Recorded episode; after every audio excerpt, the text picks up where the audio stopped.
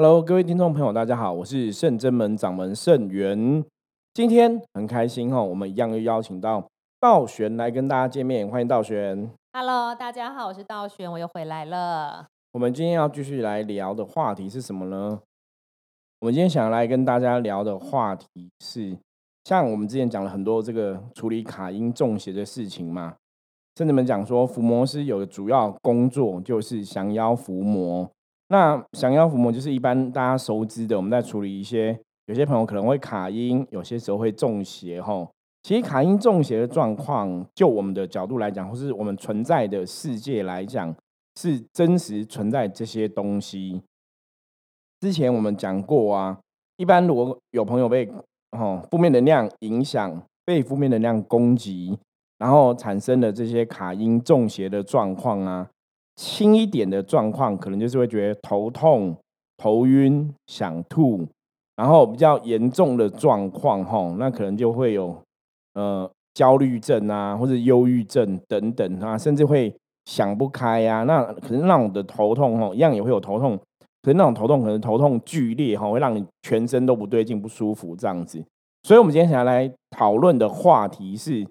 卡因中邪的人，真的有可能会像电影里演的那样子嘛？我们看很多电影里面那种卡因中，到最后可能就会有更严重的伤害，包括可能会死掉这样子哦。那无形的对人的影响，这些鬼啊对人的影响，真的会严重到要置人于死吗？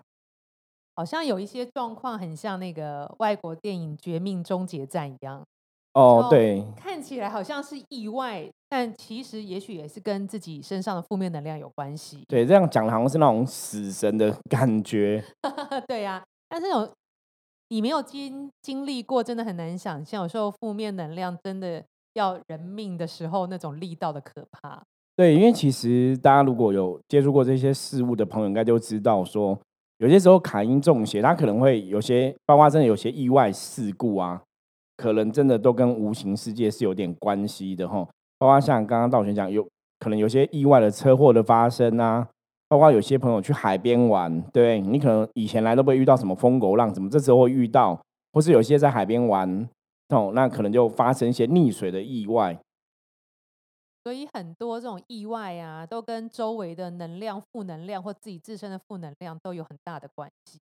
其实像我也有经历过跟自己很贴近的，好像濒临死亡的感觉。是是什么样的感觉？呃，我记得有一次就是在认真门工作结束之后，要开车开高速公路，然后高速公路路上就因为半夜没有车，只有我一台跟旁边那一台，就旁边那一台其实它是从后面很远，然后很快速，因为时速超过一百三这样冲过来，然后很快，因为很远你就看到声音很大声，对，然后很远，然后我就我本来是在呃靠内外侧外侧，然后我就看他在我后面，我就切到内侧，就没想到我切到内侧的时候，他在外侧那个车道打滑，自己旋转，哦，很可怕。然后。就旋转，因为差点擦到我，因为只有两道嘛，差点对。擦到我，后来他就是他就 hold 住了，然后就靠最外面就停了，然后我又踩刹车，因为他快要撞到我，我就慢慢慢慢慢慢就超越他，因为那时候只有我们两台车，我觉得我相信他自己也吓爆，而且好险我很早就警觉，因为先听到声音了对，，而且我觉得神神明有保佑，因为不然我其实开车会一直往前看，不太会注意后面，然后就我就放慢速度，又切换别的车道，然后又注意他的动向，所以那时候真的我也是吓呆了，好不好？他自己应该也吓呆，好险他也没事，只是他有擦到外面的那个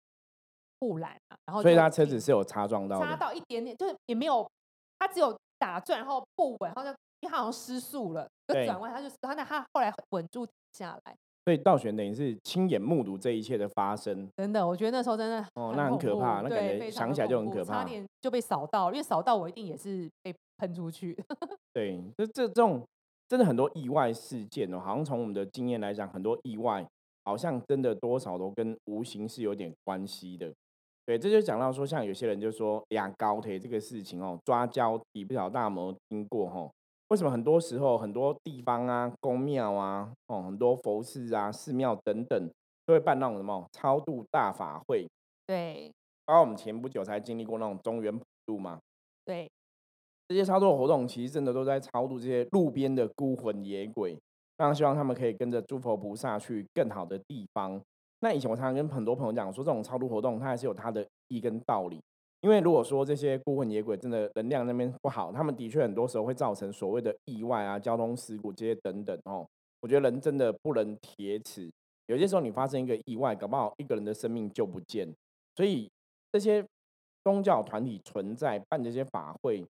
真的也只有我们我们事后这样子回想起来，其实真的都还是蛮有意义的。那除了这样的意外事故的状况发生啊，其实我们甚至们真的也处理过一些朋友，就是。卡因中邪是比较严重的状况，没错。记得前一阵，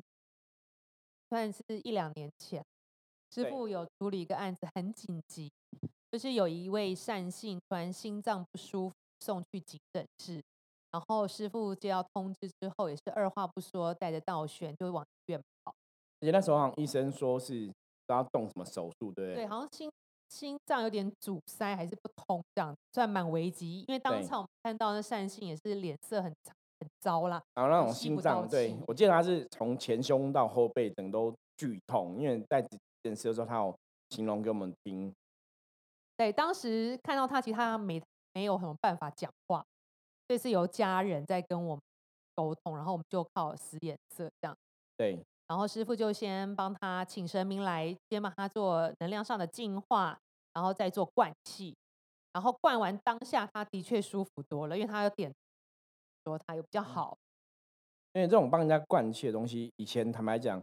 如果我没有从事这个工作啊，我也会觉得这种东西很神奇、很不可思议。就是你很难想象说，哎，这样灌气是真的假的，或者像一般人家讲说灵疗的这个行为，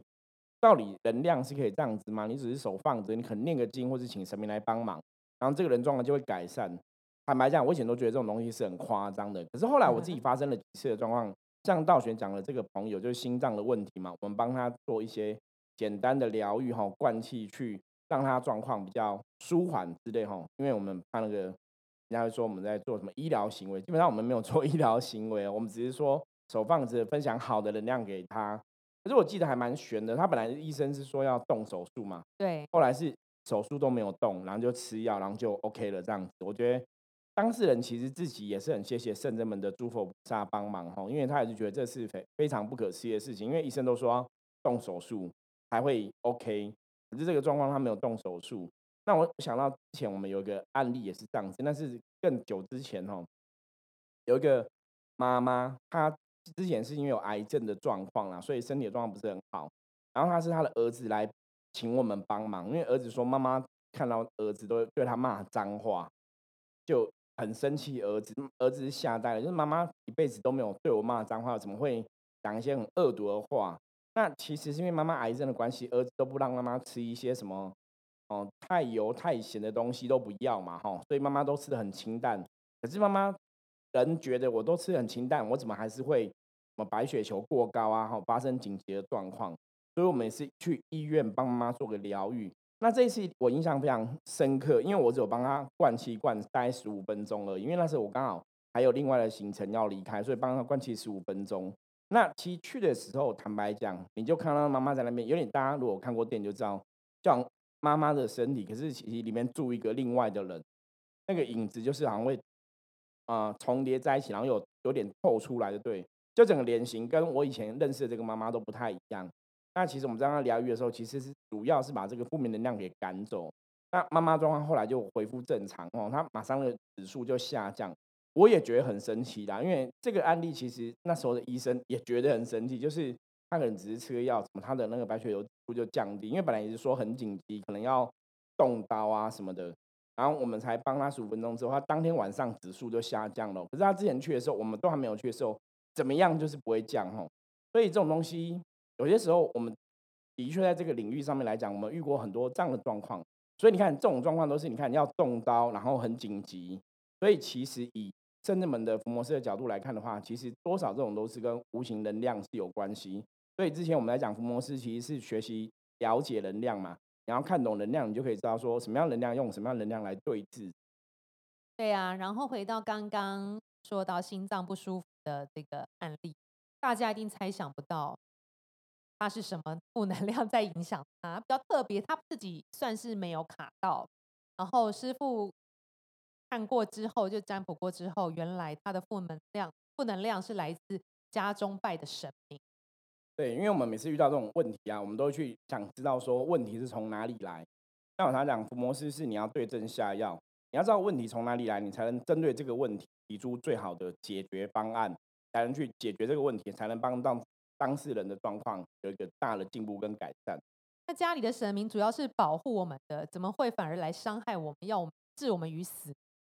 因为有些时候你家里请的神明嘛，我记得那个神明是那时候他们请的时候，也是一般那种公庙老师帮忙开光的，嗯，对，好像是说这个神跟你们有缘，你们就要拜他，让哦。那当然我们不是去质疑那个公庙处理的部分，只是我常常讲说开光的这个行为啊，它其实有个很重要的事情，就是你请老师帮忙开光，那其实白话讲就是开光行为，就是这个老师帮你把跟你有缘的神请下来你家，让你来供奉，可是。如果这个老师他本身的德性没有那么好，他未必会请得到真的神哦。我觉得这是一个最大关键哦。所以开光很多时候，很多朋友觉得开光不是很简单吗？如果以佛经的角度来讲啊，我可能只要观想有佛嘛，我的心是纯正的，我观想有佛，佛就会来嘛。我说理论上佛经这样讲好像没有错，可是实物上能量的法则一定是吸引力法则。你一般的人，如果你没有很虔诚的信仰，你的坚定意志没有到那么强强烈的话，其实你念佛经未必都真的可以请到诸佛菩萨来。我觉得这是一个能量的对等的关系。所以真正的你要开光的时候，很多老师去处理，就是这个老师在禀书问的时候，在祈请神明下降的时候，他必然跟这些神明也许有一些所谓的天命，有一些使命，所以他有些约定。所以当他在请神的时候，这些神就会。很帮忙或者很愿意来帮忙当事人哦，我觉得关键在这个地方。所以像刚刚道玄讲这个例子，这个朋友就是因为家里的神其实是不是真的神住在里面，那这时候会有什么问题？这时候就是能量会有冲突。如果里面住妖魔鬼怪，那对当事人来讲一定就有一个很大的影响。那我觉得象棋占卜真的很厉害，透过象棋占卜知道神明状况不好，然后经过师傅的灵感力。去那里看到，就是说他们正好那原本是一尊弥勒佛，但是里面不但不是弥勒佛，还是一个呃阿飘女阿飘，而且阿飘也是体型比较大的，对胖的。然后一直以来他都在吸这个家里人的精气神，所以他就是虚所无度啦。到最后，所以才女女主人的心脏是有点负荷不了。对，因为我记得这个女主人本身好像也是对无形的状况很敏感。所以那种感受其实就比较强哦，或是说她受到的伤害啊，这些能量的冲击，其实真的就会比较强。对呀，所以是不是家中比较敏感的人，像我看家中其他成员好像就比较无感，所以敏感的人会比较受影响程度比较大。对，而且应该讲讲讲，比较敏感的人，其实他能量感受因为比较强，所以当他能量有缺损的时候，他也比较会有觉察。那当然，家中其他人可能也会有能量的耗损嘛。只是说，因为太不敏感了，所以就不会觉得不舒服。所以通常是比较敏感的人才会觉得不舒服。那我们说，这其实是生物的一种本能。我们常常讲趋吉避凶嘛，就是因为你知道说，哎，那边觉得不好，或是你觉得不舒服，你就不会前去。所以有些时候，敏感是人类与生俱来的一种本能呐，就是为了保护人类的一个机制这样。对，然后记得，因为我们去灌气的时候，去医院的时候是一个晚上下班时间。然后我们放完气离开之后，回圣这门连夜就去他们家进宅，对，马上去处理神明的事情。对，就先去退神了，然后就是不要拖。就果然就是本来隔天就要手术还是什么，对，隔天要手术，我记得没有错。然后就完全就都不用，他就正常，太奇迹了。然后没多久就出院，然后再来就接下来就是重新安神明啊等等的，然后整个能量就变很好。当事人其实他感受非常的强烈。也都一直谢谢师傅，觉得经历这一切没有真的亲身经历过，他绝对不会相信。对，而且其实我觉得，这是圣人们跟其他团体比较不一样的地方啊。就是我们伏魔师其实有些时候针对问题，你看这个问题真的很紧急，我们需要当下赶快处理，就要赶赶快处理吼。那当然也要时间上，当事人愿意信任我们，给我们这样机会，我们去帮忙。不然有些时候，你看晚上明明还在住院，然后我们就晚上要。哦，我记得我们在急诊急诊室看完这个当事人嘛，然后是他其他家人在家里等我们嘛，对不对？因为他还在医院，然后我们就去家里帮忙处理这个事情。然后到隔天本来说要开刀的，很紧急，医生也说很紧急，隔天一定要开刀，很严重，多严重。然后我记得好像要装心导管手术之类的吧，就是血管太想阻塞，他好像塞了几条血管这样子，就隔天就哎不用了，不用开刀了，然后后来就平安健康的出院。所以这种东西，其实当事人自己的家人也是跟我们讲说，他们是觉得很不可思议，就是医生本来说很危险要开刀，不然会怎样怎样怎样，就我们当天晚上赶紧紧急处理之后，然后把这个负能量移除掉，马上就恢复健康哦。我觉得这个是非常。夸张的事情，可是我们今天在分享这个，只要让大家知道说，其实以前孔老夫子讲啊，哦，要敬鬼神而远之嘛。对呀，因为无形的能量啊，有些时候你真的，它小嘛，你可能没有什么影响，不会有感觉。可是它如果严重影响的话，搞不好真的会要人命。对呀，然后让我这样子又想到师傅遇到的另外一个客人的案例。对，就有一个客人前来圣真门的时候，是一个女生。她是被朋友搀扶进来，而且那时候是暑假，外面大概三十六度。他走进来的时候穿对全身包很多，对穿很多很厚的衣服，羽绒衣啊、毛线帽啊、防寒这样。然后这个也就是负面能量的干扰，你会在大热天会觉得身体非常的冰寒，没有办法控制的冰寒。对负能量师傅有教过？就是冷的、不舒服的阴寒。对，阴寒之气。对，所以那时候师傅也就是觉得。很紧急，他这个可能也是有负面能量在影响，所以也必须做一个法会，把负能量从他身边把超度走。对，因为我记得后来他讲，他说其实他自己也有去别的地方公庙问别的通灵老师之类的，然后那些老师就跟他讲说，你身上有卡五个，哦，好多，就很具体跟他讲说，他有卡五个哦不好的灵在身上这样子，然后他就想说，就很有爱心，想要帮这五个超度啦。那所以就后来来到深圳门，我们也去查，就是的确是有无形的干扰，所以我们就应这个客人的要求，就帮他办超度法会，把这些无形的状况给退离开。对，所以很奇妙，是他刚进来的时候就是身体比较酥软，这样可能没有办法独自走走动。其实当法会结束的时候，的确他看起来比较好，他可以自上上下楼啊，对，比较比较方便，脚比较可以动的。有时候无形能量在牵制人的时候，我觉得那个不是你意志力可以克制就克制的。对，那我们也是因为真的遇到太多这样的事情哈，所以很多朋友问我们说，为什么我们很相信神佛这样子？说因为真的我们又遇到太多事情，你很难用科学角度来解释，而且很多事情是真的当事人身体状况不好，我们帮完他之后，哎，他可能真的变好了，所以你就。会去思考说，那应该真的我们帮忙的方向是正确，表示说他这个真的是跟无形干扰有关系。那当然，如果说当事人他这个状况跟无形干扰没有关系，或是他不是太严重的无形干扰，也许福摩斯人帮忙就会比较有限。就是我们分享一个正能量给他，让他知道自己怎么祈求神明来保佑。对，不过以科学角度来讲，我们还是建议大家生病还是要看医生，看医生。对，因为很多状况可能是医生会给你一个医学上的建议嘛。那如果说医生真的治疗没有办法得到帮助，说医生治疗完了之后，真的有些无形干扰部分，我们也是会来尽量帮助大家。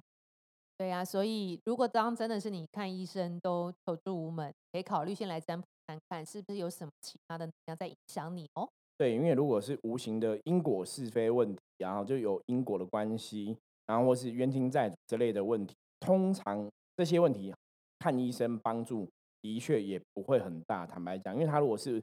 问题的起因，就是跟无形世界这些冤亲债主、无形世界这些因果是非有关系的话，好像真的就不是医生医生可以帮得上忙的。对，然后重点就是任何的不舒服，如果看医生就是进步有限的话，也不要拖太久才来占卜或是找神，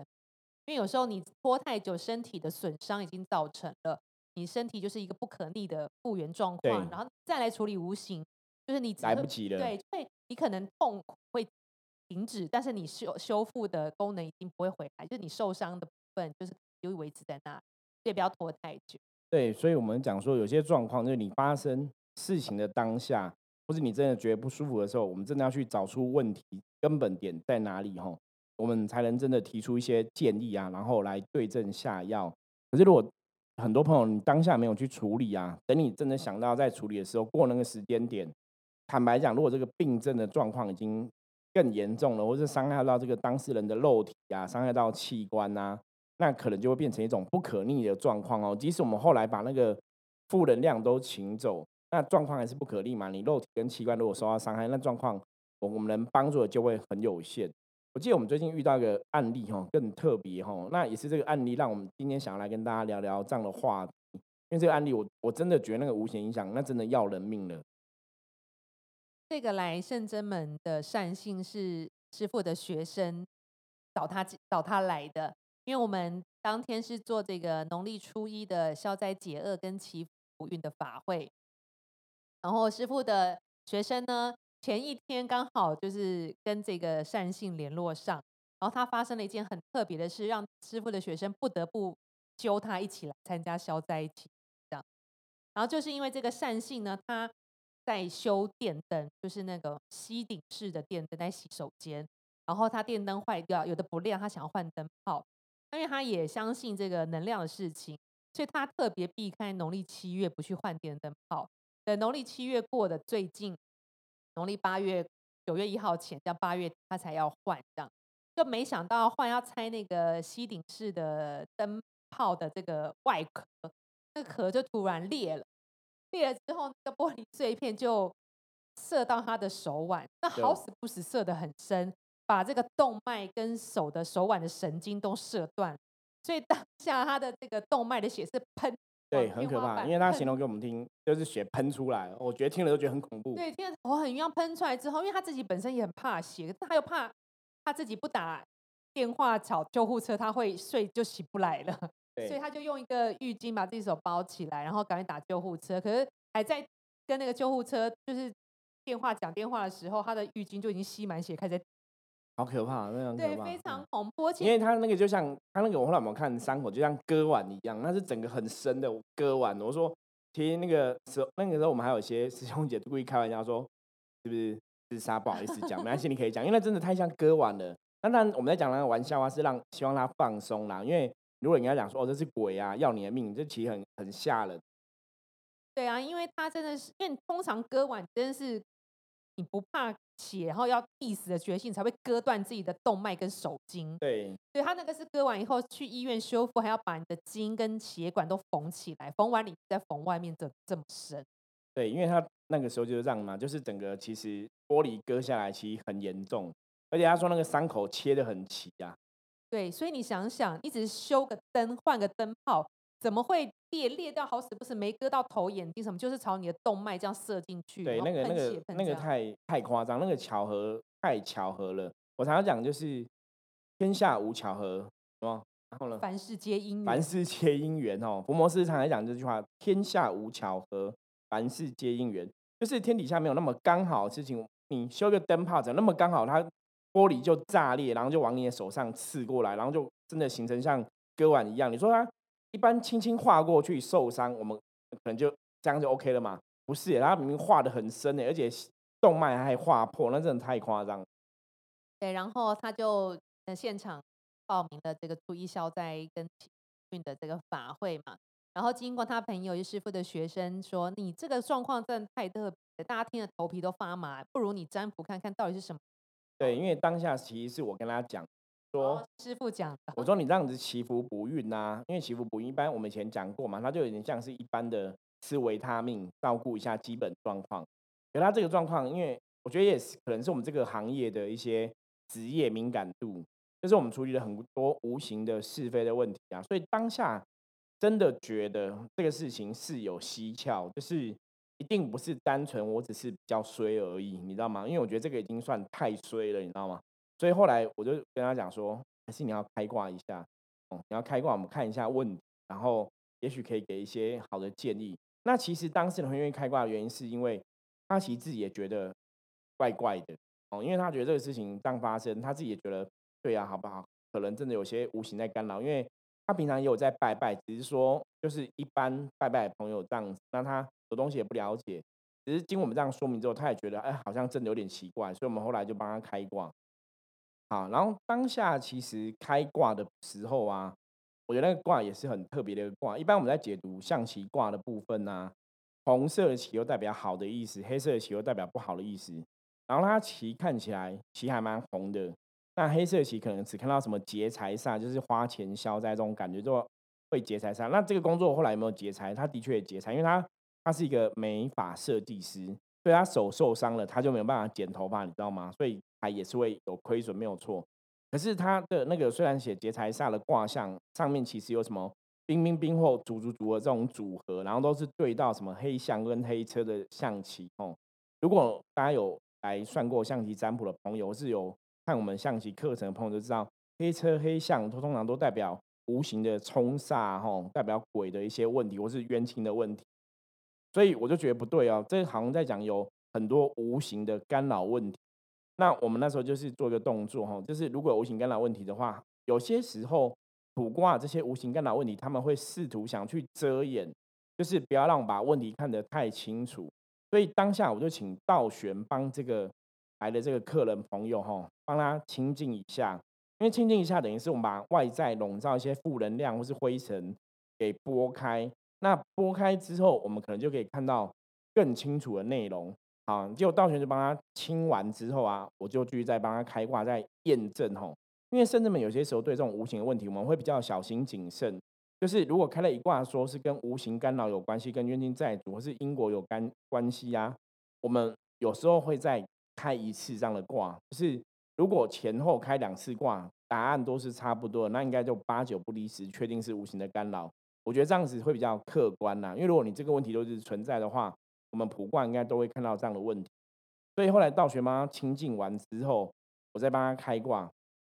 又出现很明显的那个卦象。哈，我们的象棋卦里面有一种组合是黑士、黑车、黑象，哦，这种就是有点像那种恶灵，是吧？不是那种恶灵古堡的恶灵两个字没有错，就是 邪恶的鬼，哈，它就是影响力、破坏力会更惊人，所以是非常清楚的。而且卦上面还有红兵的旗。那在象棋里面，红兵代表是女生的意思，所以其实翻成白话讲，就是清净完之后，我们再重新帮他开一个卦，是不是有些负能量干扰？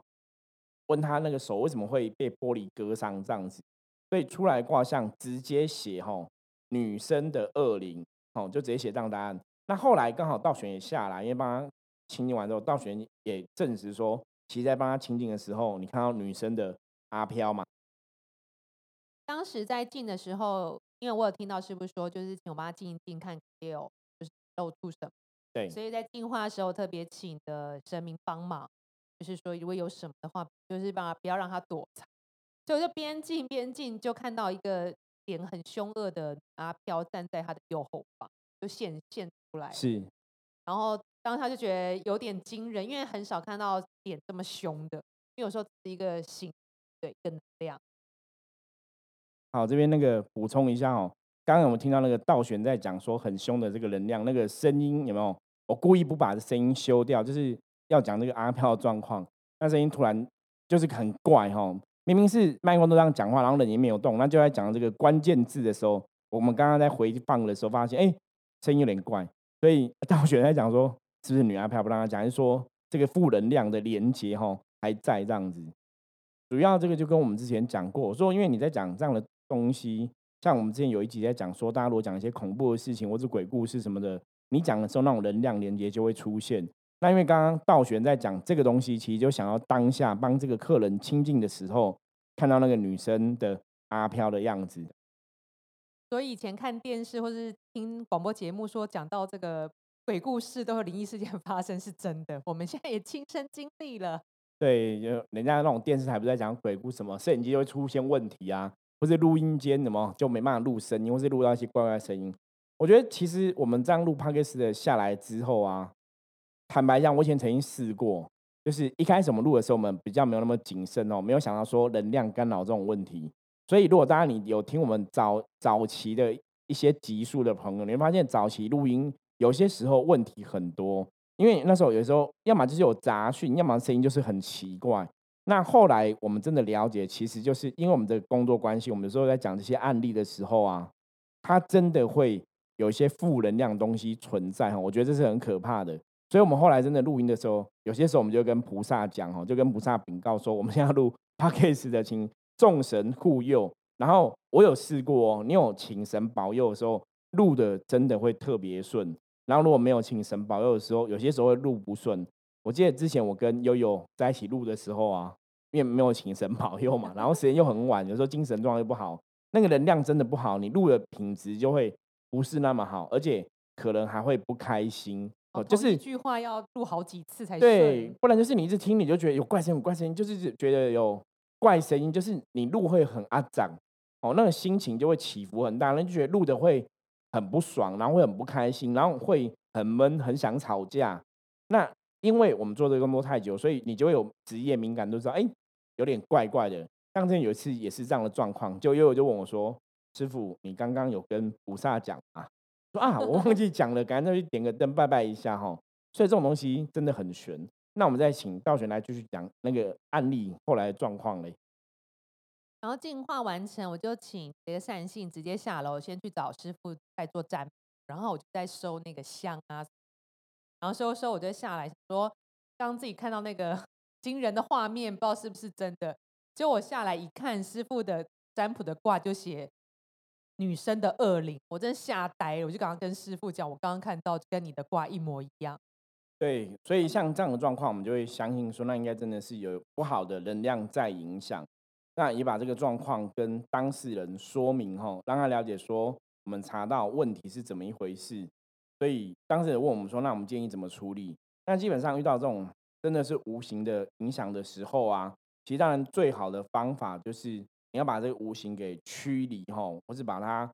降服。所以我们就帮当事人做一个简单的吼，当下想要做一个简单的仪式，去超度掉这些不好的状况。那其实圣人们在处理这些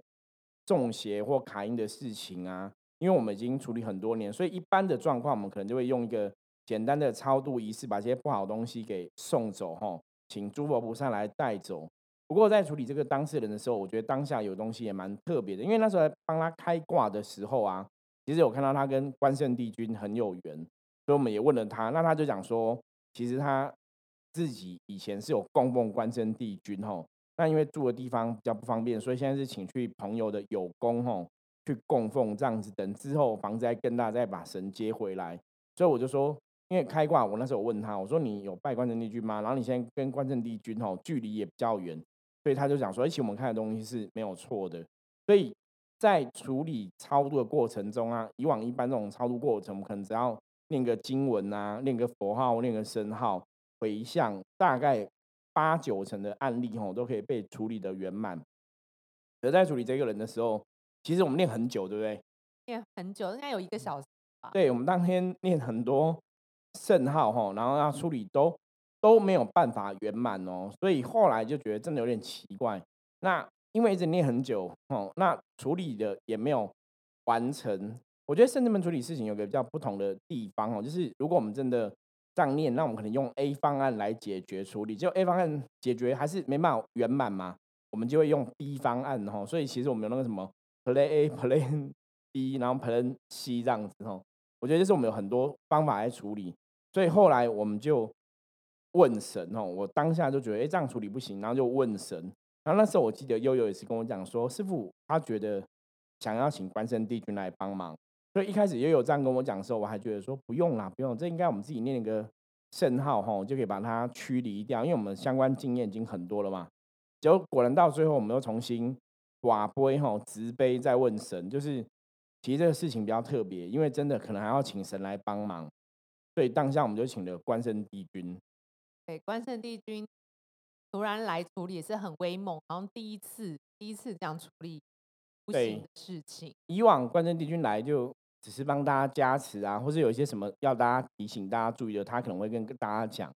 那像圣人门现在办事比较常多常来是济公师傅嘛，所以其实坦白讲，因为我本身我也是关圣帝君的机身哦，所以关圣帝君其实有一阵子没有来了，对不对？对，有一阵，从他上次圣诞过后，这一次是第一次来。所以将近三个月时间没有来，然后就是第一次来，其实就是来办客人的案子哦。那后来为什么是关圣帝君来处理？因为客人的这个东西其实跟无形真的有很大的关系。那因为无形卡他的这个状况还蛮严重的，所以我常常讲，无形只要可以卡到人吼，通常他们都觉得他们天下无敌，然后都会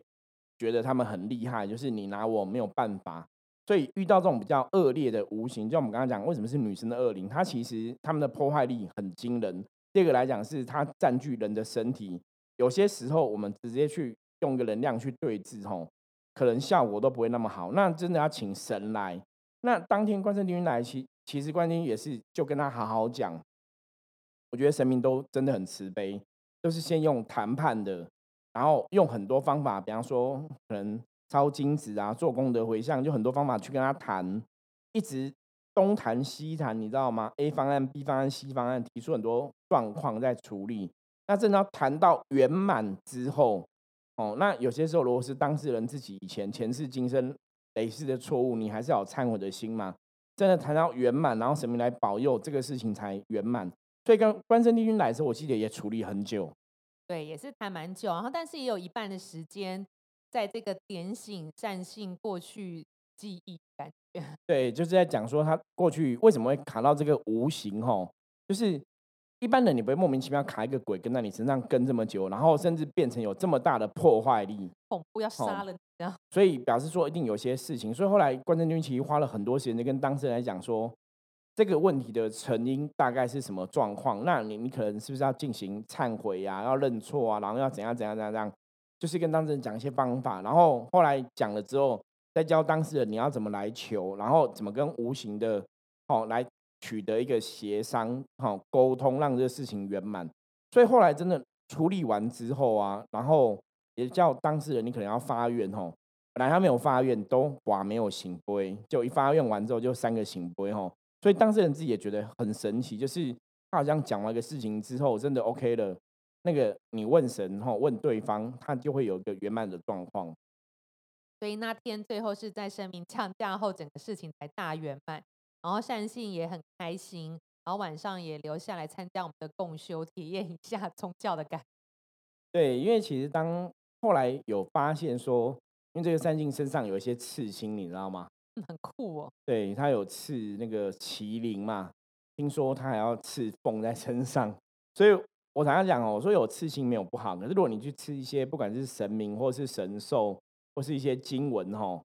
它同时也暗示说你可能跟鬼神是比较有缘的，所以后来我们也确定善性是跟神明比较有缘，所以跟他讲说，也许你真的要去考虑一下走修行这条道路哈，可能要开始做一些修行的功课。那本身因为他也不排斥，所以我觉得这种事情的发生呢，就是为了让他去相信说，这个世界其实真的有一些无形的存在哦。我们常常讲那些鬼啊、妖魔鬼怪，可能都是真的。所以当事人你自己经历了这种两生死关头的状况，你真的很难铁齿。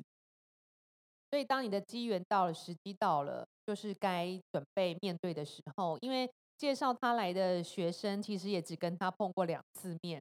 那这样子浅浅的缘分，虽然在关心你手受伤约你来，你却是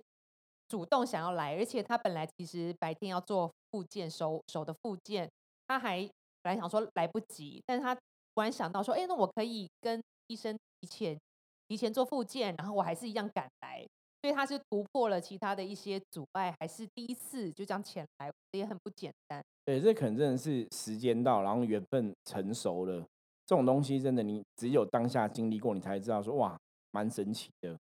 对啊，也很谢谢他，也让我们学习到啊，这个负面能量又有更惊人的一。对，因为以前我们其实遇到很多状况，有的更严重，可能就头痛。那有我以前有遇过那种，就是人会想要自杀的，就是动不动就想要拿自己的头去撞墙啊，要自杀，就是无形的干扰。其实我们常常讲，小的时候你可能没有什么感觉，可是无形干扰如果是很大的时候，真的可能会要人命吼。所以我觉得套一句我们刚刚前面讲过的话，孔老夫子以前讲嘛，“敬天地鬼神而远之”嘛，哦，就是无形世界。我觉得大家还是要保持一个尊重的心。那如果不小心有些冲煞到、冲犯到，或是真的被卡到、跟到，我觉得大家还是要去正视这样的问题哦。如果当然是身体上的病痛不适的状况，我们要看医生嘛，医生可以处理，要找医生处理。可是如果医生没办法给你一个解决，没办法给你一个答案的时候，有些时候，它的确有可能是跟无形世界有关系。那如果是跟无形世界有关系的话，圣真门有可能真的就可以给你一些方向哦。不要说我们一定可以处理一百分，就是也许我们可以找到一个问题，然后给你一些方向，让你知道说你可以怎么来努力改善这个状况。好，我们今天的分享就到这里。那如果大家对于今天的节目有任何意见的话，欢迎加入圣真门的 Line，随时跟我取得联系哦。我是盛元，我是道玄，我们下次见，拜拜。再见。